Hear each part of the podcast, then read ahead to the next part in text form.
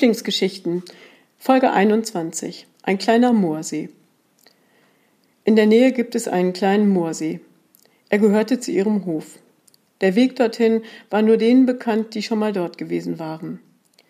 Sie wählte immer die Alternative über das moorige Gelände, um dorthin zu kommen. Gott saß hinter ihr auf dem Roller. Er trug einen Rucksack. Nach einiger Zeit hielten sie vor einem Wochenendhaus, in dem irgendwelche Menschen aus Hamburg Entspannung suchten. Gott fragte, Sag mal, Liebling, wenn es zwei Wege zu dem Moorsee gibt, warum nehmen wir dann diesen?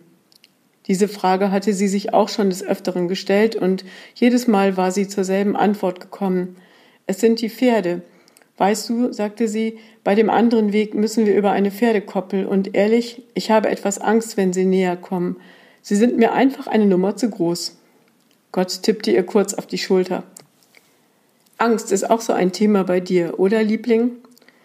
Sie sagte nichts. Der Tag war zu schön für solch ein Thema. Vielleicht würde sie zu einer anderen Zeit noch einmal darauf zurückkommen.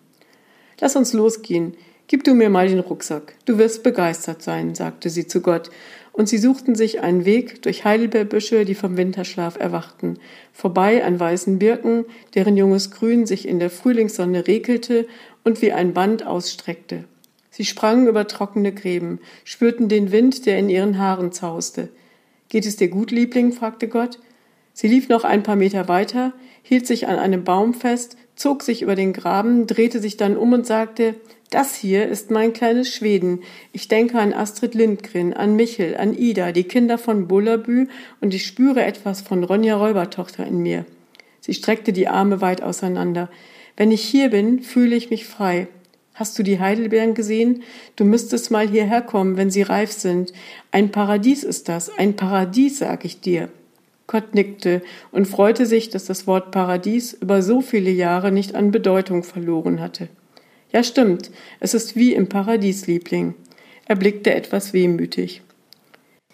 Sie gingen weiter und balancierten über ein wackeliges Brett in einen angrenzenden Tannenwald. Sie betrachteten einen Ameisenhaufen, auf dem richtig Betrieb herrschte. Sie sahen sich das einen Moment an und dann sagte sie, ich überlege immer, wenn ich so einen Ameisenhaufen sehe, woher sie die Kraft nehmen, Dinge zu tragen. Sieh doch, Stöcker, Nadeln, Blätter. Und ich bewundere das. Sie arbeiten irgendwie auch alle an einer Sache. Meinst du, es gibt eine Chefameise, eine Königin oder so, jemand, der einen Plan hat?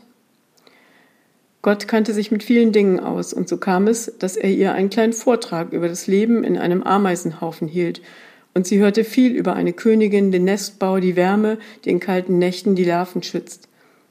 Und sie dachte dabei an die Menschen ohne Zuhause, auf der Flucht in Moria, und diese Gedanken machten sie etwas wehmütig. Den Ameisen geht es besser als manchen Menschen, weißt du das? Gott nickte und nahm sie in den Arm. Ich weiß, Liebling, sagte er, Liebe ist auch ein großes Thema bei dir. Sie nickte und dachte an Strandgespräche, an gefaltete Papierboote. Währenddessen ging sie durch den kleinen Tannenwald. Der Weg war etwas schwierig. Im Winter hatte ein heftiger Sturm gewütet. Der weiche Tannenboden lag voll von abgeknickten Ästen. Überall lag etwas herum. Irgendwann stolperte sie, konnte sich aber kurz nach auffangen, weil Gott sie rechtzeitig am Arm gegriffen und Hoppla Liebling Stolperfalle gerufen hatte.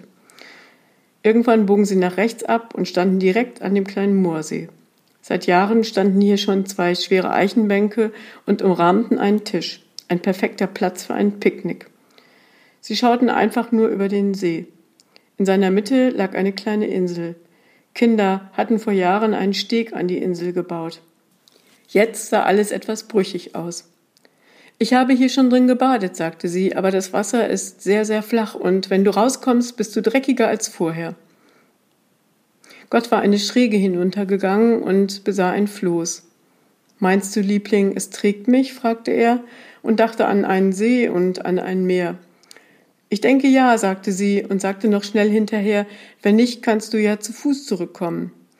Ich erinnere mich an so eine Geschichte. Gott winkte ab und stieß sich auf dem Floß vom Ufer ab.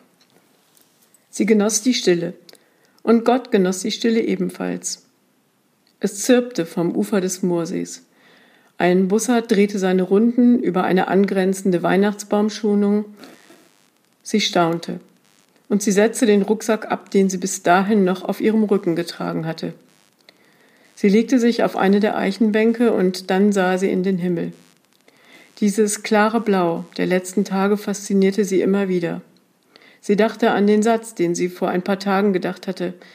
Wenn der Himmel nicht wäre, könnten wir einpacken. Und dieses Mal ergänzte sie den Satz und sagte zu sich selbst, und weil der Himmel ist, können wir auspacken. Alles, was wir mit uns herumschleppen. Und dann hob sie den Rucksack von der Erde auf, öffnete ihn und stellte alle mitgebrachten Sachen auf den Tisch. Sogar eine Tischdecke hatte sie eingepackt. Als alles fertig war, tauchte Gott an der anderen Seite der Insel mit dem Floß wieder auf.